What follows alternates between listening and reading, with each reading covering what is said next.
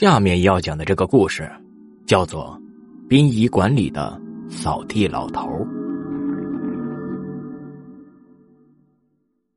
平西县殡仪馆在县城南边，七里河村的附近。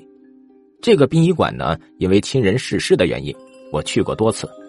这里完全没有小说或电影里讲的那样阴森恐怖，甚至一丝让人害怕的地方都没有。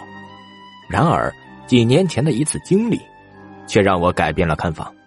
现在想起来啊，心里还有很深的恐惧。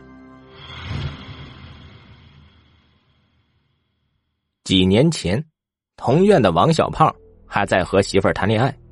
有天夜里啊，他突然找人，说是和媳妇儿啊生气了。媳妇儿呢回家几天了，想让我夜里和他一块儿把媳妇儿接回平西。他媳妇儿呢是新店接上的。离平西县我住的那个地方有十几里地路，当时呢也是年轻，晚上闲着没事就两人合骑一辆自行车呀去了。那时候呢，那条路还没有装路灯，到处一片黑，偶尔才有一辆过路的汽车。走到七里河的时候，前面有一个拖拉机，拉着一个架子车，慢慢吞吞的走着。我俩借着他的车光呢，跟随了一段路，走到殡仪馆的时候，追上了那辆拖拉机。扫了一眼，看到架子车上竟拉着一个死人。由于光线不好，也没有看清楚那死人的模样。当时和王胖子在一起，也没有感到恐惧，就骑着车子呢，到了新店的街上，把他媳妇儿啊接了回来。怎么接？一辆自行车呀，三个人，只能是一起地下走啊。等回到平西，已经是夜里两点多了。王胖子家呢有两间房间。我当晚呢就住在了他家里，第二天一早回到自己家之后，听说同院的谁谁死了，要去殡仪馆呢参加所谓的告别仪式，我和胖子呢就一块去了。到了地方才上午十点多，闲着没事我俩呢就一块瞎转悠。那天死的人不多，所以啊殡仪馆里呢也没有什么人，放眼看去啊有很多同院的人，别的估计都是死者的家属了。我俩转了一圈后，转到了放大铜炮的地方，那是给死者放炮用的，也就是礼炮。这时候，一个扫地的老头拿着扫把在铜炮边扫地，只是看着地啊还挺干净的，老头还在扫。当时呢也没在意，和王胖子转了一圈后，王胖子说他烟不见了，估计是掉哪里了。我俩就又顺着刚才转过的地方慢慢的找。王胖子非常爱抽烟，那个时候穷啊，一般都是抽一块五一包的软春雷抽，实在没烟的时候抽丝瓜藤，抽烟屁股，所以啊，这半包烟还是挺贵的。转了一会儿呢，来到放铜炮的地方，那扫地的人正拿着王胖子的烟，王胖子上前跟他要，老头啊二话没说就还给了王胖子，王胖子抽了两根，递给老头，算是作为感谢。老头呢，并没有接王胖子的烟，只是摇摇手说不会抽。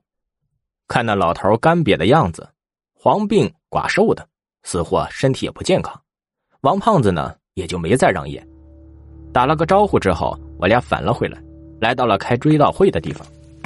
王胖子拿出一根烟，递给我一根，自己啊又点了一根，抽了一口，然后说：“这烟味不对呀。”怎么没有一点烟的香气呢？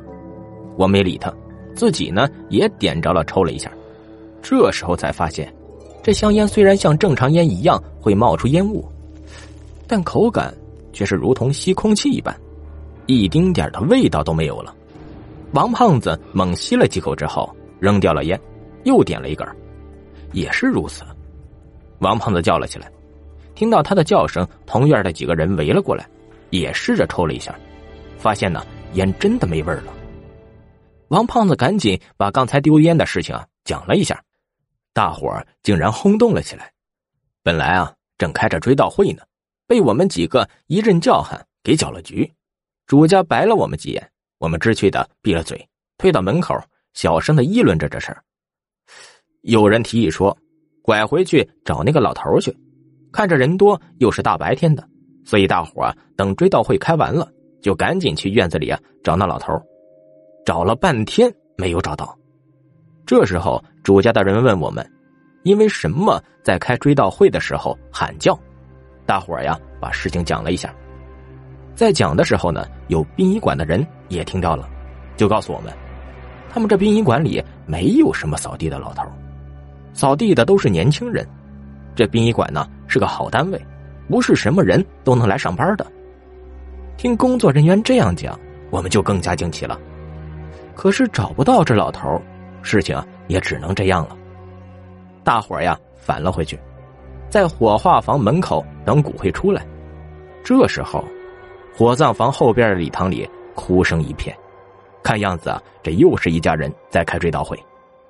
过了一会儿，后边礼堂的小推车过来了，车子推的，竟然是那个扫地的老头王胖子一眼看到后，天不怕地不怕的他，竟然浑身发起抖来。我当时看过去的时候，眼一黑，幸好旁边有人拉住了我呀，否则会一下子躺地下不行了。等那老头的尸体推进火化房后，大伙围着我俩问，我俩呀就把情况说了一下。因为有几个同院的人抽了那无味的烟了，所以大家呀都信我们讲的。后来才知道，那老头是昨天晚上拉到殡仪馆的，并且啊，就是用拖拉机带着架子车拉进去的。